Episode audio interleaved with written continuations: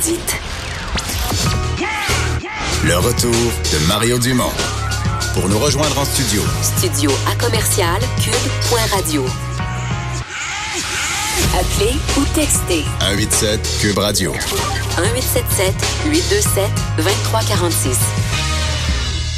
L'actualité internationale avec Normand Lester. Bonjour Normand. Bonjour. Euh, grosse semaine euh, dans le monde. Évidemment, on a eu euh, quasiment une guerre, il faut l'appeler comme ça, dans le nord de la Turquie. le président Trump qui a... Provoqué par, par Trump, parce que tout à coup, il y a eu une conversation téléphonique entre Erdogan, le président de la Turquie, et Trump. Puis Trump lui a dit, ben nous, on intervient. Tu veux prendre une bande de territoire de, de 20 kilomètres de profondeur sur 400 km, vas-y, nous, on n'interviendra pas, évidemment.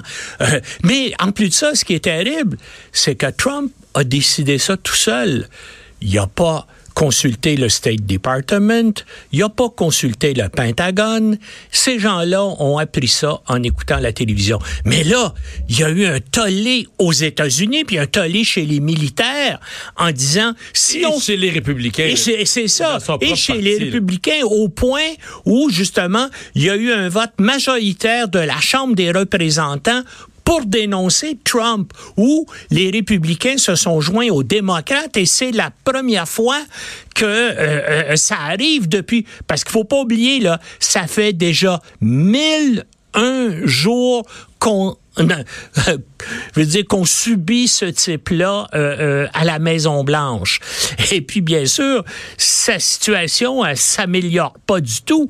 Et là, les sondages de plus en plus. Et là, et là, il y a même des sondages effectués par Fox News, hein, qui est un poste qui est inconditionnellement associé à Trump. Mais là, ils les aiment plus, là, parce qu'ils sortent, sortent pas des bons sondages. Ben non, parce que même, il y a un sondage de Fox News qui dit qu'il y a une majorité d'Américains qui approuvent l'enquête actuelle en vue de sa destitution et il y a même 51% des Américains qui veulent que Trump soit destitué.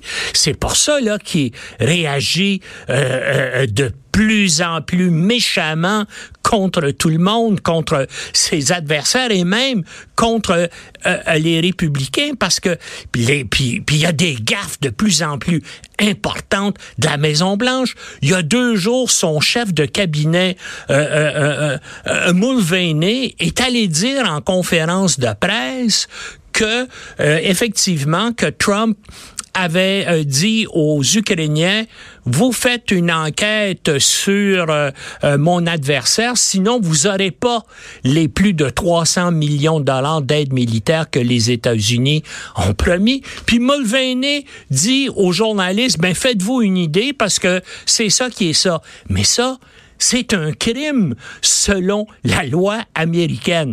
Bien sûr, ça a créé un autre tollé épouvantable, y compris à la Maison-Blanche. Et depuis 24 heures, Mulvaney fait marche arrière en disant, ben c'est vous les médias qui m'avez mal compris. Pourtant, évidemment, tous les médias rejouent l'extrait sonore, l'extrait visuel où on voyait Mulvaney dire ça. Donc, c'est une autre chose dans laquelle euh, Trump est actuellement empêtré. Dernière chose qui a créé euh, une, surprise, un étonnement et une condamnation, c'est que là, Trump a annoncé officiellement que la prochaine réunion du G7 va avoir lieu à son hôtel Doral.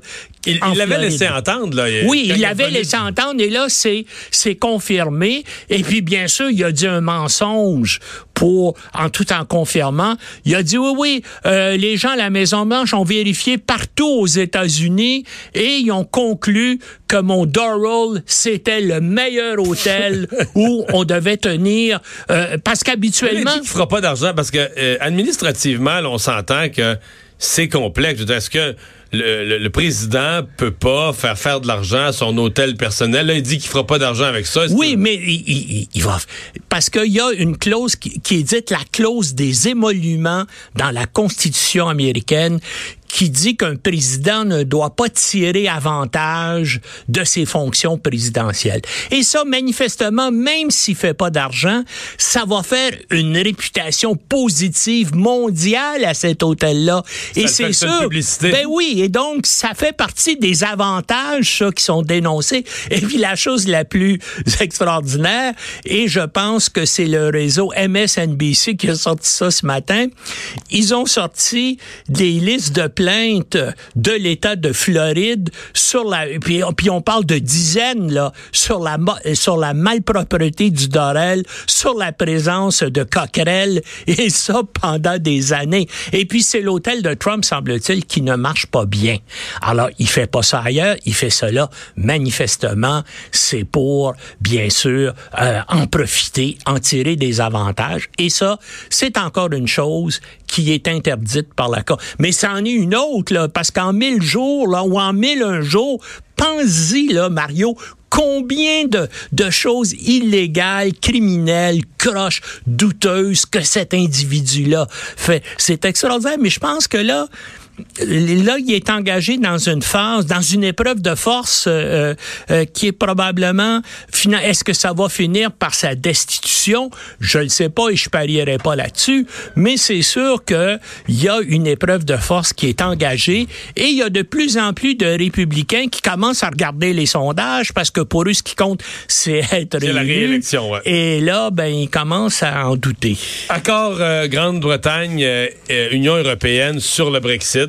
Ben oui, un miracle, hein? Veut dire, euh, euh, Johnson a réussi en une semaine à finalement euh, s'entendre avec les Européens. Ben là, il a besoin demain matin d'un autre miracle. Parce, Parce qu'il faut que ça passe dans son Parlement à lui. Le Parlement de Westminster, demain matin, va se prononcer là-dessus. Et il y a une très forte probabilité que ce soit rejeté. Comme ça l'a été les trois fois. Theresa May a trois, après, fois. Euh, trois fois présenté oui, oui, des accords. Parce là. que déjà, euh, les unionistes protestants d'Irlande du Nord sont contre et aussi, bien sûr, Jeremy Corbyn et les travaillistes sont contre. Et, et puis lui, probablement lui a perdu, que lui a perdu du monde dans son parti. Oui, il en même, plus de il ça, même plus majoritaire en plus de dans son, son Et parti. les indépendantistes écossais aussi sont, sont, sont contre. Donc, euh, il y a de, de toute évidence, ça va être battu. Et là, humiliation suprême pour Johnson.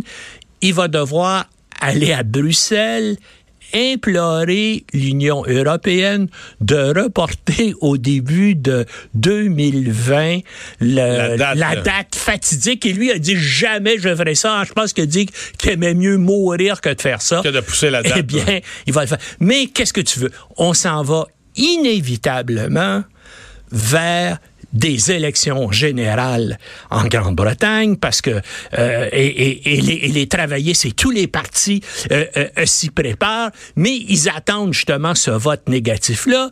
Et s'il y a une forte probabilité qu'il y ait un gouvernement de coalition euh, des, euh, des travaillistes, des libéraux démocrates, avec aussi l'appui des indépendantistes euh, écossais qui siègent au Parlement britannique. C'est un peu le bloc québécois, si tu veux. Oui, euh, sauf que eux, les indépendantistes écossais, pendant ce temps-là, leur cause prend du galon. Là. Ben oui, absolument. L'indépendance gagnerait. Ben, c'est toujours un Oui, sondage, oui. ça va ce que ça va, mais les sondages montrent l'indépendance de l'Écosse de retour à plus de 50 Ben oui, puis en plus de ça, l'accord qui vient d'être négocié par Johnson, euh, finalement, accepte donc qu'il y ait une union économique entre les deux Irlandes et qu'il y ait une, une séparation peut-être électronique là entre l'Irlande du Nord et puis euh, la Grande-Bretagne. C'est là où il y aurait bien sûr, c'est là où on ferait la différence entre l'économie de l'Union européenne et celle de Grande-Bretagne.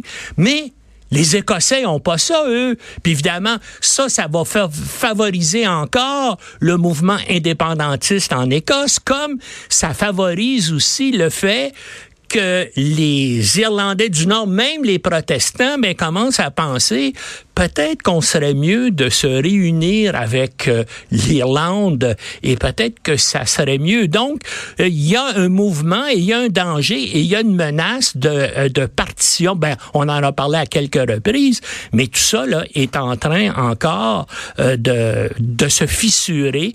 Et puis, comme je vous dis, ben ça, il n'y a aucun doute, on s'en va vers des élections et probablement vers un nouveau référendum. Et moi, d'après moi, dans le prochain, là, ils vont dire on reste en Europe.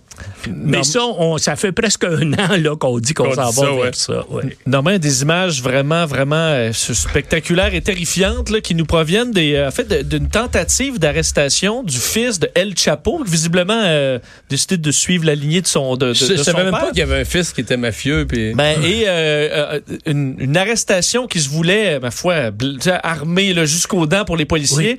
Mais les policiers ont dû battre en retraite tellement Attends, ils se sont fait attaquer. Après des combats qui ont duré plusieurs heures, pendant plusieurs heures, euh, la, la garde nationale mexicaine Avec pas- des tanks. Ben là, non, ils avaient probablement des véhicules blindés. Ouais, Je suis pas sûr qu'ils ont rapporté des chars d'assaut. Non, non, mais des blindés, ouais, ouais, des blindés blindés. policiers, là, Puis on, écoute, euh, c'est des gens du cartel de Sinaloa, euh, le cartel d'El Chapo. Ils ont résisté militairement, bien sûr. Ils sont suréquipés avec des fusils d'assaut. Et le gouvernement mexicain a retiré les forces de l'ordre qui n'ont pas procédé à l'arrestation euh, d'Otavio euh, euh, Guzman, euh, le chef, euh, euh, euh, le fils d'El Chapo.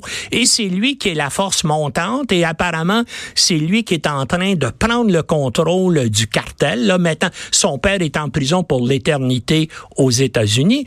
Mais ce qui est Mais préoccupant... l'image est terrible. Ben, l'image est absolument terrible, d'autant plus que le gouvernement mexicain actuel a été élu en disant nous allons finalement réussir à vaincre les cartels de drogue et on va écraser tout cela. Et là, ils doivent céder devant une organisation criminelle. Ça, j'ai jamais vu ça. Non, moi non plus. L'autorité bat en retraite dans une bataille militaire contre, Avec contre des, des criminels. Et ça fait le tour du monde, hein, dans, tous les médias de la planète. Là, il y a une place en première page là-dessus parce que ça, ça arrive pas souvent des affaires. Je, comme je voyais tu sais, on voyait ça dans puis les camps.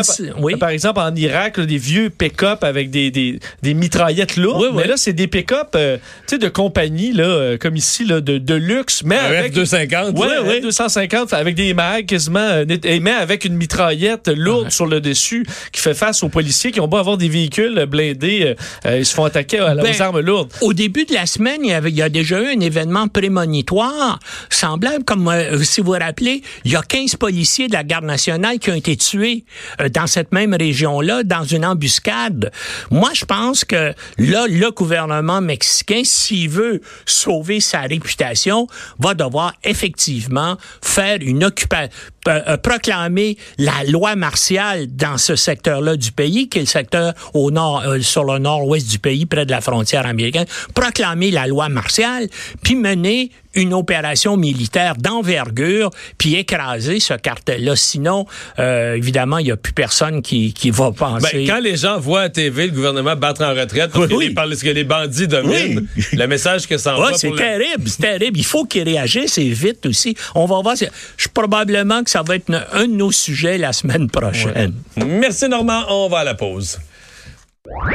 Le retour de Mario Dumont.